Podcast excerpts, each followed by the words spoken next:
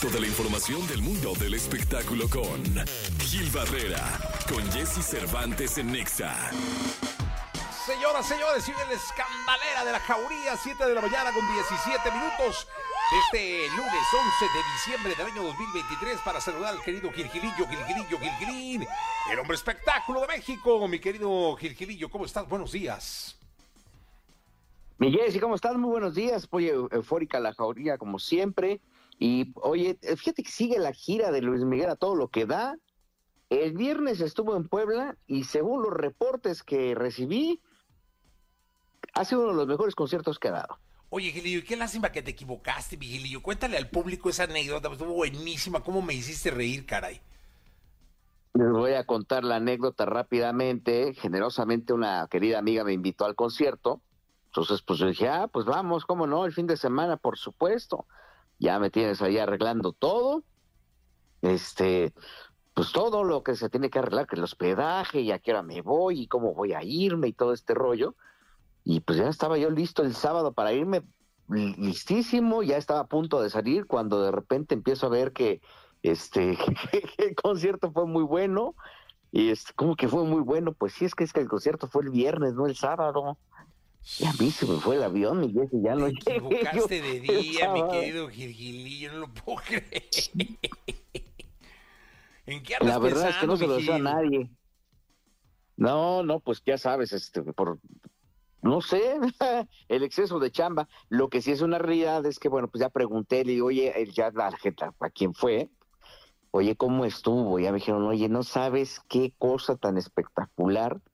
Dicen que, este, eh, lo que la particularidad del estadio le da un sentimiento muy especial al concierto y obviamente a Luis Miguel y dicen que está encantador. Entonces, que a pesar de que pudiera ser poco tiempo lo que está cantando, eh, la hora 45 más o menos, pues este, que está entregadísimo y que está irreconocible en términos de la relación con su público.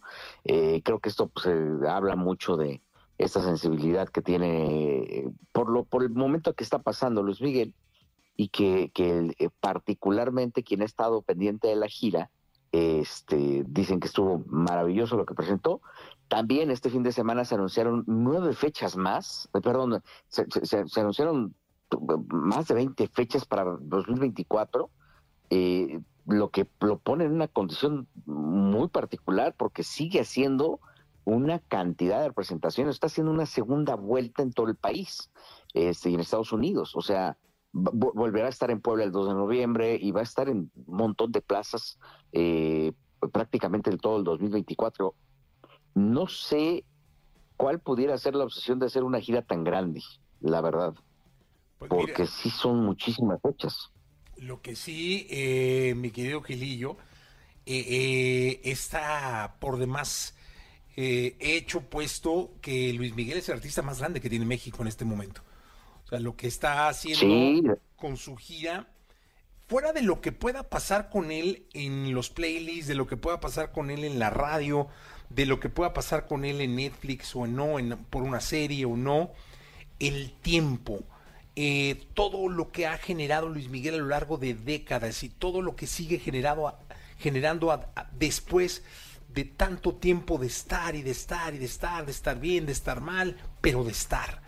Y eso lo coloca indudablemente en uno de los más grandes artistas de la música en nuestra lengua y hoy en día en el artista más grande que tiene este país.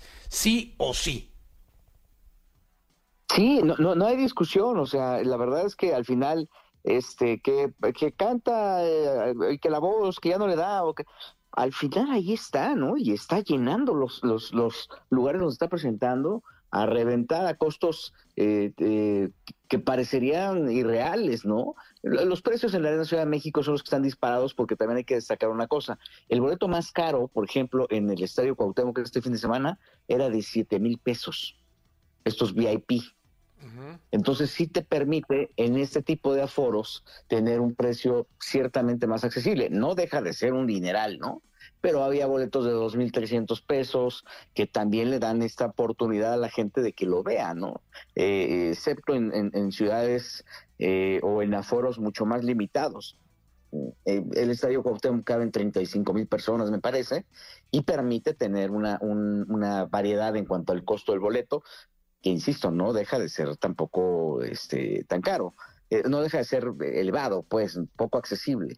Pero, pero sí lo que dice es muy cierto, Miguel, si el fenómeno es, es irreal, o sea, no habíamos visto últimamente una gira tan poderosa como la, la, que está presentando este cantante, y, y ahí está, yo creo que al final el hecho también de no grabar, mi Jesse, también le ha ayudado mucho porque es el momento en que más riesgo tienen. O sea, cuando sacan un disco que no es lo suficientemente fuerte, eh, les afecta y les afecta tremendo en todo, en, números, eh, evidentemente en, giras, en presentaciones, ¿no?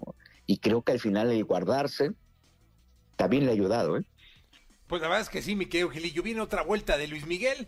Viene otra vuelta del Sol, seguramente serán conciertos llenos como los que ya, ya ha tenido y vamos a estar muy pendientes de lo que suceda. Quilillo, que, ajusta tu calendario para que no te vuelva a pasar, caray. No, no, digo, ya teniendo un teléfono que te puede avisar. este, sí, es este. Es el colmo, Pasa. Es el colmo, sí, pero bueno. Pasa hasta la ya, ya lo veremos en la segunda vuelta, me decían este en los comentarios me decían oiga este tome omega para que no se le olvide las pues mira pero bueno ni nos escuchamos en la segunda eh. mi querido Gilillo Sí, muy buenos días a todos. Buenos días, vamos a continuar con música. Aquí llega Katy Perry, se llama Roar en XFM. Toda la información del mundo del espectáculo con Gil Barrera, con Jesse Cervantes en Nexa. Bien, llegó el momento de la segunda, la segunda de espectáculos. Está con nosotros el querido Gilquilillo, Gilquilillo, Gilquilín. Mañana de lunes, mi querido Gilquilillo, lunes 11 de diciembre. ¿Qué nos cuentas? Oye, mi querido Jesse, pues hablábamos el, eh, la semana pasada, mientras este, en, tu ausencia con el pollo, sobre esta eh, salida de Carla Estrada de las filas de Televisa, esta este, este, este nuevo ciclo que va a emprender Carla en, de aquí en adelante como productora, y fue una noticia que realmente este, movió fibras muy sensibles dentro de la industria del entretenimiento, porque estamos hablando de un pilar que dedicó más de cuatro décadas eh, de, trabajo, eh, con muchísimo éxito y con una eh, larga lista de, de aciertos que transformaron incluso también la televisión, porque Carla, más allá de ser productora, también estuvo eh, eh, aportando al, empoderamiento femenino en una etapa en la que era bien difícil como mujer eh, crecer, había muchos productores hombres o había muy pocos y quienes tomaban las decisiones pues eran justamente los hombres. Y creo que este paso que está dando Carla va a revolucionar muchas cosas. Primero, evidentemente, el, el enfrentarse a un proyecto nuevo, a su propio proyecto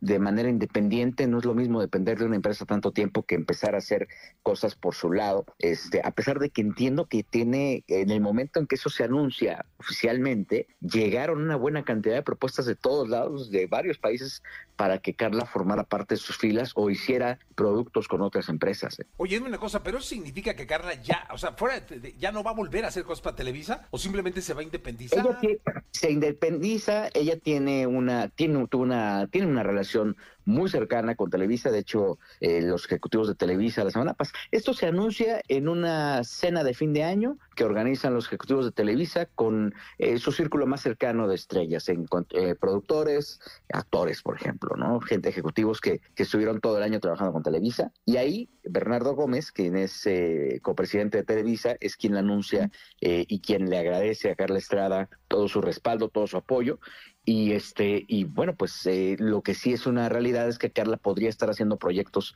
con Televisa, tiene una relación muy cercana con ellos, había, insisto, mucha consternación en, en el anuncio, y pues este, ella está emprendiendo otras cosas, trae el tema de que produciría una película con su hijo, acá con Carlos, que le va muy bien, que es un chavo que ha eh, trazado una carrera maravillosa, y mucho de esta decisión, según comenta Carla, pues también es derivado de la, de la relación con su hijo, que su hijo le dice, oye, mamá, ya, ya, ya, ya, ya párale un poquito, ¿no? Ya bájale un poquito al ritmo. Y así es como toma la decisión, Carla, ¿eh? Ah, ok. Entonces, eh, digo, realmente es que ya no va a estar ligada forzosamente a Televisa, la vamos a poder ver en, digamos, una compañía brasileña, en Telemundo, qué sé yo, pero también de pronto en Televisa. Ella, ella deja de ser empleada de Grupo Televisa y, y se convertiría en proveedora de contenidos para Grupo Televisa o para la empresa que se lo requiera. Entiendo que Carla no trae como ya mucho la idea de hacer una telenovela, quiere hacer in- incursionar en otros segmentos, eh, concretamente el cine, eh, trabajar algunas series, pero eh, lo que es una realidad es que no va a tener un contrato eh, de exclusividad con Televisa, lo que le da la oportunidad de hacer otro tipo de proyectos, ¿no?